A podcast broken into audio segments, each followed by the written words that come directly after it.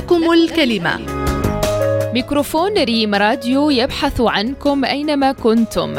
لكم الكلمة آراؤكم بكل حرية ومسؤولية يوميا على ريم راديو. الصنف ديال دوك الأفلام يعني بكل صراحة أنا بالنسبة للعمر ديالي ما صالحش للمجتمع المغربي.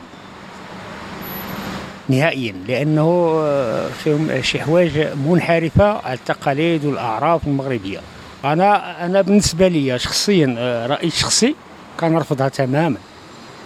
يعني الحمد لله راه عندنا الأفلام المغربية ويمكن آه، ذاك المركز السينمائي المغربي يدعم باش يديروا أفلام مغربية.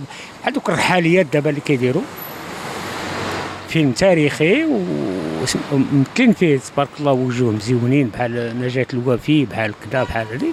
يعني واحد شي حاجة اللي هي ملموسة في المجتمع المغربي. pour moi, c'est question de culture. C'est c'est la culture اللي خرجت على la plupart ديال ديال ديال الناس actuellement داكشي علاش la plupart ولا تيمشي للأفلام التركية والأفلام المدبلجة. كاينين شي وحدة كاينين شي وحدين pardon اللي اللي عندهم واحد التأثير سلبي على la plupart ديال خصوصا les personnes اللي في l'adolescence وكاينين شي وحدين اللي كيتعلموا منهم شي حوايج اللي مزيانين je suis contre l'affaire de Blaja.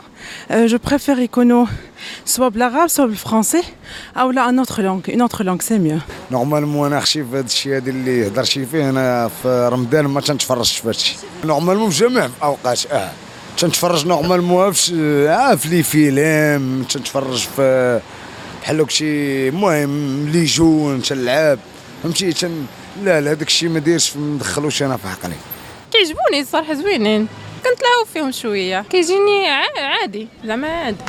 حتى والدينا راه كيتفرجوا فيهم حتى هما كيعجبوهم عادي.